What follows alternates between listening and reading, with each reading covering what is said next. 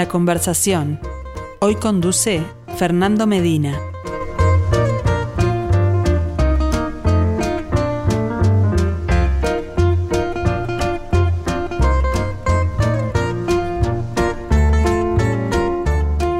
Saludos para todos, bienvenidos a la conversación, una semana más en nuestro ciclo Arte UI en perspectiva. Nos siguen a través de Radio Mundo, 1170 AM y nos pueden seguir, también están invitadísimos a través del canal de YouTube de En Perspectiva para no perderse lo que tiene de imagen, la conversación los miércoles. Ahí está Felipe Penaez que ilustra la conversación. Bueno, con la obra del artista que nos acompaña esta semana volvemos al arte abstracto, volvemos a la pintura, después de una semana muy especial. Bueno, se va a hablar de todos modos, eso sí, hoy de varias cosas, no solo de pintura, también de escultura, de instalación, de intervención, de tantas otras cosas. La protagonista de esta semana se llama Julia Castaño.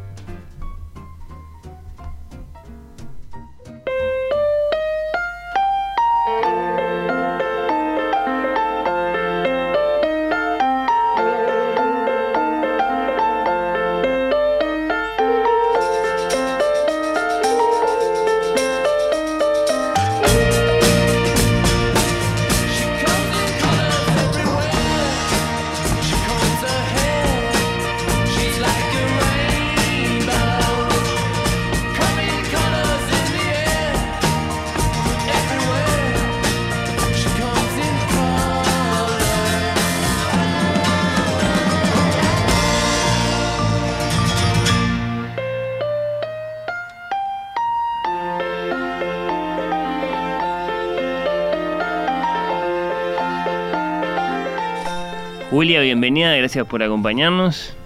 Gracias a ustedes por la invitación. Eh, encantadísima de estar acá. Bueno, eh, encantadísimos eh, nosotros, por supuesto. ¿Cómo los has visto a tus cuadros? ¿Cómo has visto este en particular, el que tenemos acá en nuestro estudio todos estos días? Este es rarísimo, porque aparte le, comentaba a Emiliano Cotelo que, en realidad es una voz que me que, como que acompaña desde la infancia, adolescencia. Entonces, este, es como increíble, eso ya me parece como una, una, cosa en el tiempo. Oyente en perspectiva. Sí, total, total. Mi madre este, se levantaba de, mañana y vamos al liceo y ya estaba en perspectiva, o sea que es, es como, no, no lo puedo creer. Bueno, sí, sí. Eh, en esta etapa nueva en perspectiva con imagen, ¿no? De los últimos tiempos. Sí, total, que está buenísimo. Y desde el año pasado con con, esta experiencia de, exponer la obra de, artistas eh, nacionales. Bueno, no, no quiero dejar pasar de, eh, la música, porque siempre es elección de la artista. Es como un arco iris, dice la canción. Sí, sí, sí, sí. Eh, esta canción la amo, la amo, la amo totalmente. amo, amo la banda y es como, como, no sé, mis hijos me provocan eso son como arcoíris y, y es como una canción que siempre me, me, me, levanta, me, veo como que, ta, que la vida es, en colores y tiene colores y son infinitos y es como una batalla súper, ¿no? Este, y ahí confluye todo, la música, el arte, la, vida. Sí, total, total, total, total. Bueno, los Rolling Stones. Eh, sí. Mm, no, no, digamos, no es, no es el rock and roll lo único que te gusta, por lo que sé, también te vas a veces eh, más lejos en el tiempo. Más lejos en el tiempo. ¿Te gusta Chopin, por ejemplo? Chopin. Chopin es como la base. Eh, la base, bueno. La base. Es una, es una base de. Como, como un lugar de. Esto es un lugar también como otra base. Este, pero Chopin, eh, la música clásica es, es, es como eh, no sé, de chica, bueno, nada, escuchaba eso en mi casa, se escuchaba eso, mi padre eh, fue preso político, era arquitecto y profesor de dibujo, Entonces, este, hubo un tiempo que, bueno, él estuvo preso antes que nosotras con mi hermana naciéramos, pero siempre, o sea, hubo como una como un seguimiento, digamos. Entonces... Eh, Para situarnos bien, fuiste niña en Montevideo en los años en Montevideo, En, en el, nací en el 77. Bien, bien. Este, entonces, eh, mi infancia, digamos que estuvo muy al principio como, como en encierro, digamos, como mi hermana y yo no no salíamos, si salíamos era con cuidado, era como una especie de... ¿En qué barrio, Julia? Barrio Sur. Ahí está, barrio acá cerquita. Sí, sí, sí, sí. Amo la Rambla, vivo acá, nunca, o sea, cuando me alejé de la Rambla es como que, no sé, la Rambla, a ver, el mar, es, nací en Barrio Sur, este, en dictadura, cuando Claro, tenía que ser muy poderoso, ¿no? El confinamiento por un lado, pero la vecindad con el río, con el mar por otro lado. Sí, era como, sí, sí, no, no, no, el, el este, ahora me pongo la tía Marta, ¿no? Pero este, antes las, las llamadas pasaban por la calle Durazno, ¿no? Y tener como recuerdos de niña que, que nada, o sea, se suspendía con un chorro de agua impresionante, la gente volaba, o sea, era como, fue, era como todo muy, muy, muy bizarro en esa época. Entonces, mi padre trabajaba en casa y eh, cuando salió tuvo, un problema muy, muy serio cardíaco, que de hecho fue el, primer uruguayo en ir a trasplantarse a La Habana de mm. corazón. Falleció en la operación este, y, entonces, bueno, era estar en casa y divertirte con lo que tengas, y era dibujar al lado de mi padre con música clásica. Esa era como que está. Y después, eh, también, eh, digamos, eh, antes era como todo así medio hippie, no sé qué, no sé cuánto. No, no en mi casa no era todo medio hippie, pero me, me dejaban rayar la pared donde, de mi cama.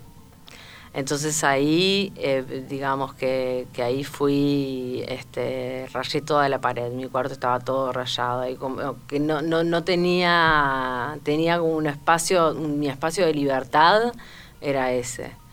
Entonces, este, hasta el día de hoy, como la, pintura es como un, eh, significa eso para mí, un lugar de libertad, es una cosa así. Hmm. Sí, de todas las artes, eh, la pintura es esa que, mejor se lleva con la infancia, ¿no? Siempre, siempre sí, totalmente, totalmente, totalmente. Esa inquietud, digamos, de, del artista que, que, mira hasta con envidia al niño, ¿no? En el sentido de... Sí, el niño es... De su absoluta libertad, de su magia, bueno. Sí, sí, sí. Y, y, lo otro que pensaba, ¿no? Porque claro, este, ahí nos está dando las, las primeras noticias de, Julia Castaño, artista. Después, bueno, eh, irás descubriendo más, más, más, tu vocación, pero eh, aún en nuestro tiempo, con, con, todas las nuevas expresiones ¿no? que se abren, bueno, eh, tú has hecho instalaciones, intervenciones, videos, qué sé yo, muchas cosas que son de nuestro tiempo, que, que, no conocieron, por ejemplo, las, las vanguardias a comienzos del siglo XX. Lo que sí se mantiene es la relación con el maestro. En algún momento Sí. Empezaste a tener profesores, maestros, guías. Sí. Eso es como muy clásico y, muy de todos los tiempos. Fundamental. Para mí fue fundamental. Mi, mi, primer maestro, digamos que fue como mi padre y mi madre maestra en también, ¿no? No, no, no lo vamos a hacer tan como padre, maestro, patriarca, me, me, me empieza a sonar como así pero em, mi, mi, primer maestro, digamos, con el cual yo em, empiezo a ir a clase sistemáticamente todos los sábados de 9 de la mañana a 12, fue durante, desde los 12 años hasta los, eh, no sé, 17. Fue Américo Espósito, que, bueno, también era muy amigo de mi padre, entonces yo sea, era como que no podía parar de producir cosas y tal, ¿qué hacemos con Julia, no? Entonces, este, eh, me, empecé a ir con él y fue em, por las cosas que vi, por las cosas que, vivía en su taller, porque aparte yo era una casa a la que, a la que sí podíamos ir eh, de más temprana edad, o sea, vi digamos, toda su, su producción, su, su, su o sea, no, no es que vi toda su producción, lo vi pintar desde que era chica, o sea, el olor a óleo lo tengo pregnado para siempre, su olor y, y su, sobre todo, eh, su aspecto filosófico sobre la pintura y... ¿Qué te quedó de eso, por ejemplo? Eh, me quedó, bueno, me acuerdo que, que, sobre Torres García, porque él era alumno de Torres García, fue alumno de Torres García, y yo decía, mira, te digo la verdad, yo cuando prefiero leer Torres García que verlo, porque me parece como un poco aburrido, me paspa un poco. Me dice, te entiendo. Este, pero lo que me, lo que lo, lo, una de las cosas más impresionantes que viví con Américo que fue una fue un, una figura este muy muy muy presente en mi vida en, en, en, en todo su mujer también Aide que era bibliotecaria y um, me acuerdo que, o sea, libros, o sea, tuve una carta, un papel de escrito por Lotremont, o sea, era lo que sabía Américo Espósito es, es, es, son realmente personas que, que, o sea, que está, que por ejemplo ahí después también lo sufría, porque me acuerdo que una vez fui a una clase de dibujo en el museo, la profesora nos llevó, y de repente aparece Américo, ¿entendés? Para ver qué información, ¿entendés? Se sienta al lado mío, ¿entendés? imagínate tener, ser adolescente y que te pasen esas cosas, o sea, espantoso.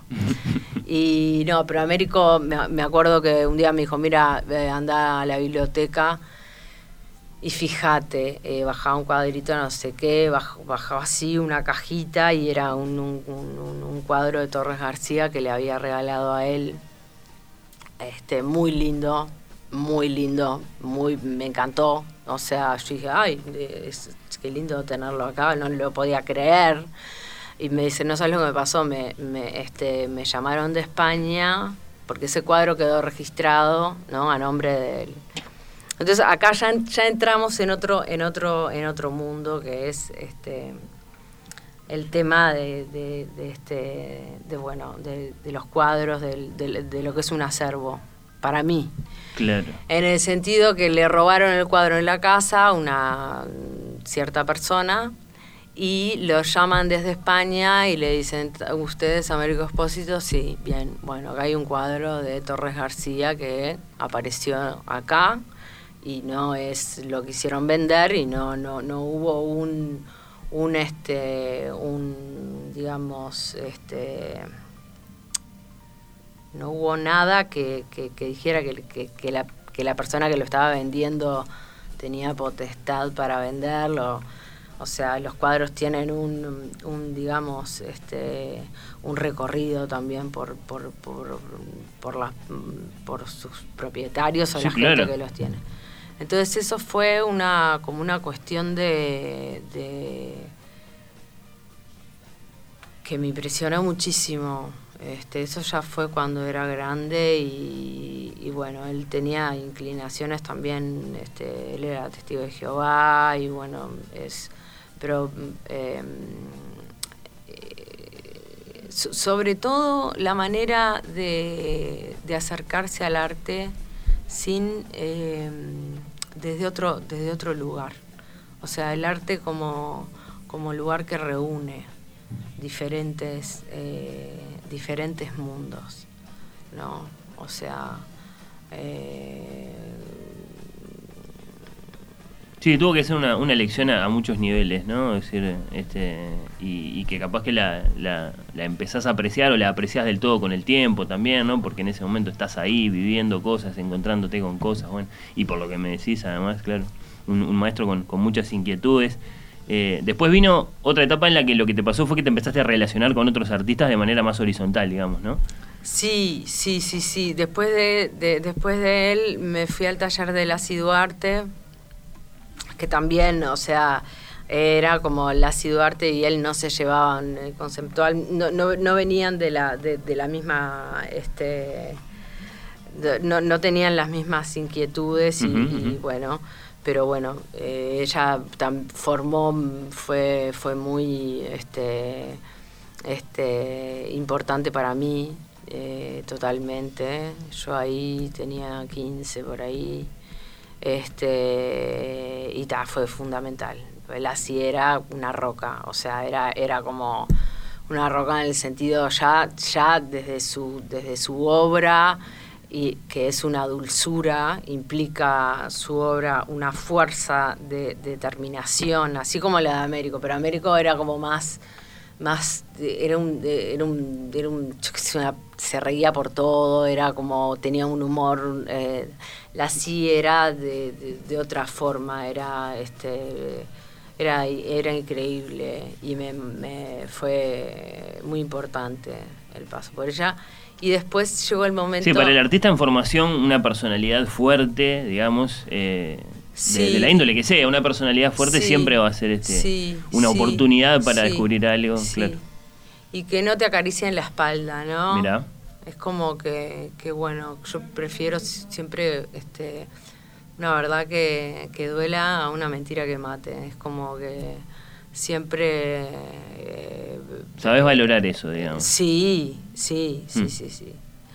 Y después llegó el momento de que ya, o sea, ya a los 18, bueno, ahí yo hacía recreación infantil, me fui a Bolivia con una ONG a hacer recreación infantil, todo eso, estudiaba al liceo, todo eso. Y dije, ta, me meto en Bellas Artes y ahí dije, me van a... En este momento que tengo, ya, ya vengo como con el caballo, eh, me sentí así, como, como, como que ya, o sea, quería, necesitaba hacer cosas. Em, y ahí dije, no, en ese momento tenía como una concepción que, que, en Bellas Artes este, ta, se tomaba vino, no sé, los talleres eran como que ta, y dije, no, y llegué al, a, eh, a lo de Fernando López Laje. Esa fue como la tríada, Américo Espósito, Laci Duarte y Fernando López Laje. Eh, siempre hay una como una relación eh, muy cara a cara, ¿no? Con un tiempo que es como muy, o sea, no son millones de personas, es el taller, un diálogo como muy frontal, digamos. Em, y en lo de Fernando, porque en Bellas Artes no te dejan, no te dejan en ese momento, no, como que no podías hacer, no te dejaban, no sé qué, no sé cuánto. Y yo me acuerdo que a los 15 leí a Borges, leí un, poema de Borges que dice, ay, si yo hubiera hecho, eh, yo qué sé, si me hubiera, a los 85 años creo que lo escribió, que decía tipo, si no hubiera hecho, o sea, si hubiera hecho más cosas, ¿no? Y yo dije, si este señor a los 85 años, ahora no me acuerdo bien de lo que decía, pero dijo esto, yo le metele a pero pisá el acelerador, hace todo, y como em, venía, vengo de una familia donde todos... Se te encendió la alarma de la brevedad de la vida. De la brevedad de la vida, y ahí dije, ta, ya está, se acabó, aunque me vaya a equivocar, no me importa.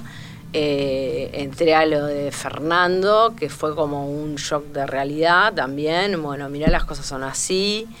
Este, y, y bueno, y, como en el, como aprovechando la juventud, en el sentido de no subestimar, el no, no, no, no una sensación de cuando uno es, es, es, es joven, de que se subestima a la, al, joven, digamos, ¿no? A la persona joven, a la persona joven, ¿no? De, o sea, aprovechar ese momento y hacer, o, sea, es, es como que está, eh, no sé, qué será. bueno, sí, ese vigor, esa, esa, este, es tipo, esa voracidad, seguramente no la va a recuperar más. voracidad total, y ahí empecé, y no paré. Hmm y no paraste. Y bueno, y elijamos en ese camino que evidentemente abarca muchas cosas, eh, esta serie que se llama Templo y, y, del que es este ejemplo, este cuadro que tenemos aquí con nosotros, que nos lleva al concepto este de los fractales, que qué representa para vos.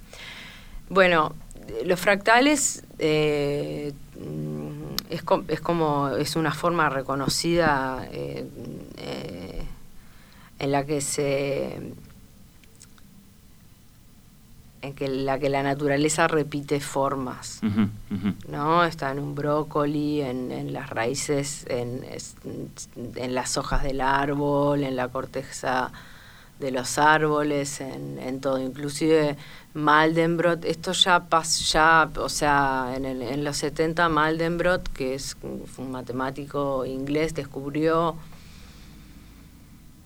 hizo un libro que se llama La, la costa de Gran Bretaña, que ahí eh, también era todo medio por fractales, o sea, eh, generalmente las cosas, bueno, las manos son, son fractales, eh, son, son formas que se van repitiendo.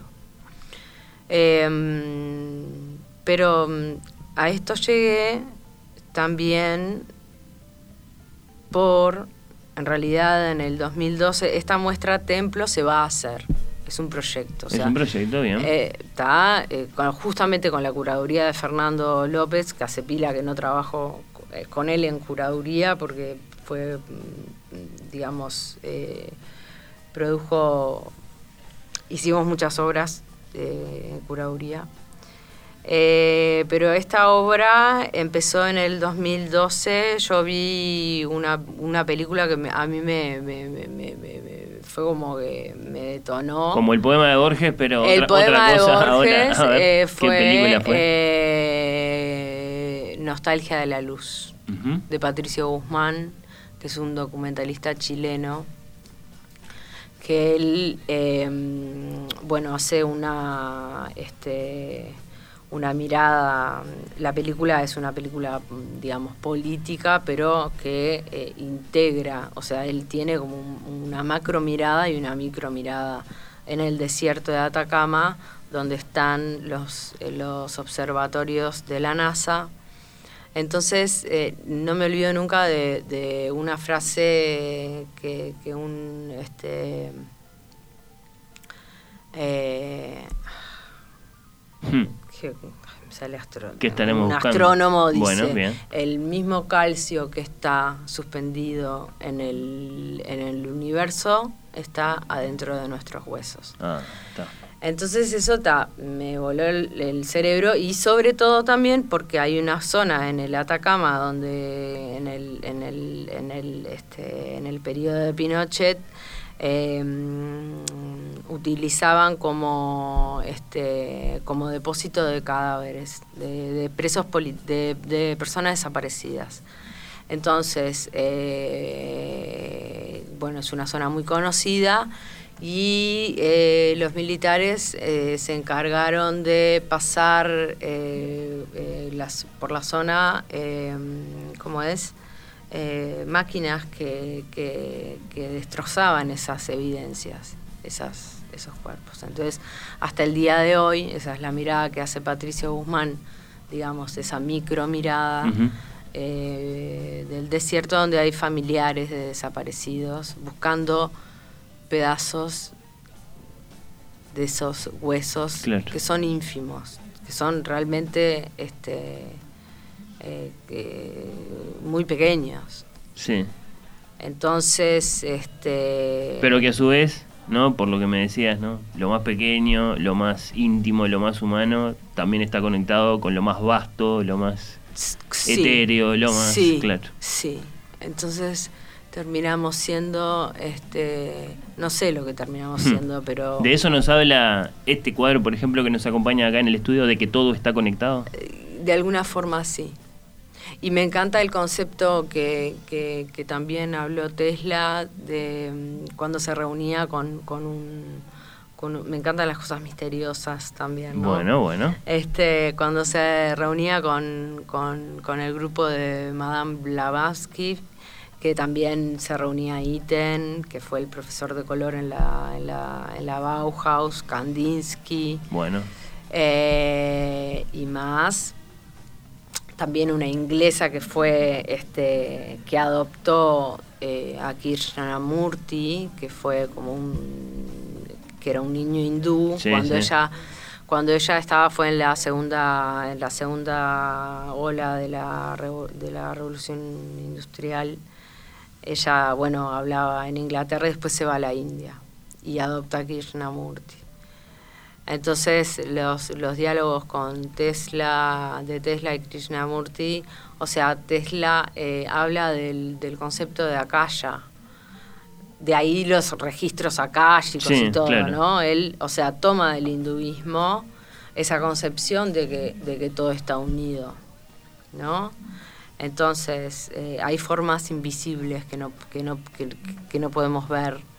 Este, ese cuadro es una deformación de los fractales, porque los fractales tienen, eh, eh, o sea, unas, unas formas, unos patrones que son, este, que están establecidos. Sí, unas armonías ahí. Unas claro. armonías que inclusive se repiten porque Maldenbrot en realidad toma el concepto de, de, fractal y de, de iteración, que es cuando es una nueva forma que se reproduce en la naturaleza es porque toma la forma de la forma anterior.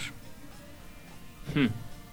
Entonces yo en el 2012 hice una obra hecha toda con palillos de dientes, que fue una instalación, y empecé a trabajar las estereoestructuras, porque amo, por ejemplo, me encanta, por ejemplo, también eh, lo que es, yo tengo como do- dos mundos, el mundo de lo despreciado y el como dos ejes, el mundo de lo despreciado Lo despreciado, vamos Sí, a lo despreciado. ahí está, ¿sí? y lo desconocido. Entonces, eh, la figura del palillo de dientes, todo lo que tiene que ver. El, el escarbadientes. El escarbadientes. Ahí está, sí, sí, por que si alguno se quedó. ¿cómo es? defenestrado, va, Sí, sí, sí. defenestrado, El una- una- toothpick, una- como dicen en inglés. Exacto, una, una cosa que, que, que, o sea, que horrible, que es, o, o sea, es un que, es- que se, la gente se esconde para usarlo. Sí. Entonces yo dije, pobre palillo Tuvo de su dientes. época, ahora sí quedó totalmente. este, Totalmente, en algún bar. En, desuso y algún sobre todo bar. mal visto. Mal visto. Muy mal visto. Pero, pero, un, pero un, un despropósito para la humanidad. Solo la figura de Minguito puede ser De que lo reivindique un poco. claro, y de como esa cosa de, ta, eh, de esa- de- eh, no es que me encante no ver una boca con un des- eh, pero pero es como que este eh, eh, mm, digo pobre la vida de un escarbadientes qué será porque en realidad fue madera esto fue un árbol Sí. o sea fue y en realidad tiene una línea que a mí desde lo desde lo geométrico me encanta o sea es un objeto Es bellísimo perfecto. Sí. es Sí, perfecto es perfecto, sí, sí. Esa doble entonces, punta. doble punta perfecta y que empecé a, a- a componer tetrae, o sea, estructuras y a componer, o sea, horas componiendo estructuras, ta, ta, ta, ta, ta, ta, ta, ta. Viene un arquitecto y me dice, mira, estos son estereoestructuras, son, estere- son tienen, tienen una forma donde se juntan, no sé qué, no sé cuánto. Y yo en todo ese proceso de horas pegando palillos, Sí. ta, o sea, El taller del artista. el taller del artista. Porque está el concepto y después eh, está el después trabajo. está el taller de oh, Sí, haces la montaña de palillos y se, se cierra la puerta y se cae todo, la típica horrible. Yo los iba pegando, ta. pero me fui dando cuenta que, que, que, que la forma más eh, en la cual no, no, la estructura no se no se, digamos, no se venía abajo, era la figura del triángulo, era la Ah, figura del está. tetraedro. Ahí lo estamos viendo. Eh, Ahí va, la figura del tetraedro.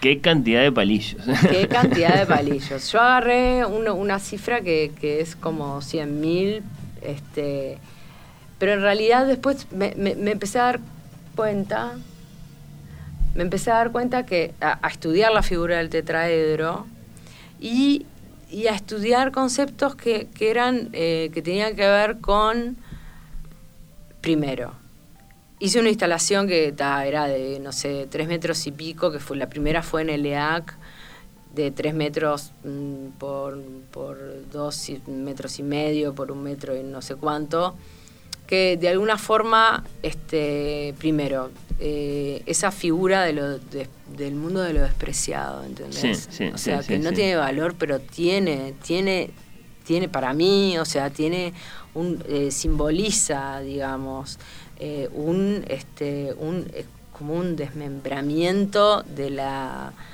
de la naturaleza, o sea, es, es como una reivindicación a esa, esa cosa que fue usada y, y ta, imagínate el, el palillo que ni siquiera es usado. Claro. Porque el, el- el palillo está en una caja, pero el palillo que queda en el piso ni siquiera por, o sea, nada, pensamientos como. Pero eh, también, ¿qué pasa? Eh, pude, pude, pude empezar a ver que, por ejemplo, si se con, la figura del tetraedro, una plancha de tetraedros que tiene todos los piquitos para arriba, ¿está? Con otra plancha de tetraedros. O sea, primero, el tetraedro contiene adentro invisiblemente el dibujo de la estructura del carbón. Hmm. ¿Está? Entonces, o sea, es muy loco, pero después lo, lo ves en, el, en, el, en, un, en, un, en un algo. Yo te paso, te paso las cosas. Julia, daría para mucho. Daría para mucho. ¿En qué? Eh, y en realidad se nos han acabado los minutos. ¿Cuál es un buen modo de invitar a conocer lo que haces? Ahora mismo, por ejemplo, tu cuenta de Instagram. Eh, mi, cuenta, mi, mi, cuenta de Instagram es, es, Yo soy horrible, soy una nutria de, redes, es, espantoso. Bueno, pero ahí están algunas de tus obras. Sí, ahí están algunas de mis obras, pero en realidad empecé a hacer un trabajo sistemático en WordPress. Ah, bien donde está todo detallado. juliacastaño.wordpress.com, es verdad, lo tengo por acá, acá. Ah, bueno, claro, porque está además todo muy bien dividido, está muy bien como, presentado. Sí, porque llega un momento que de archivos, de, es como que te vas olvidando de las de las cosas que se hacen y, y, bueno, em, justo en este momento eh, hay un están archivos X que Coco que, que, que, está como, eh, digamos, archivando información de artistas. Pero es, es un trabajo que, que, para mí se tiene que hacer por un trabajo de memoria, por un trabajo de orden, de, de, que también es otro trabajo de, dentro de esto, ¿no? O sea, que lleva pila de tiempo. Sin duda. Sí, sí, sí. O sea, cada, cada exposición tiene un link a, o sea, es como, es, es un... Y ahí, bueno, se ven todas las obras, se ven eh, textos sobre las obras, procesos. Este, claro, hay para ver, hay para leer eh, sí. y, y, también para seguir, porque desde luego que tenés eh, mucho por delante. Bueno, Julia Castaño, artista uruguaya, un placer, muchas gracias por estos minutos que fueron muy breves, evidentemente, por, por lo vasto, por lo, por lo grandes que son los temas. Eh, gracias por, por habernos acompañado y bueno, nos reencontramos. Muchas gracias a ustedes, un placer.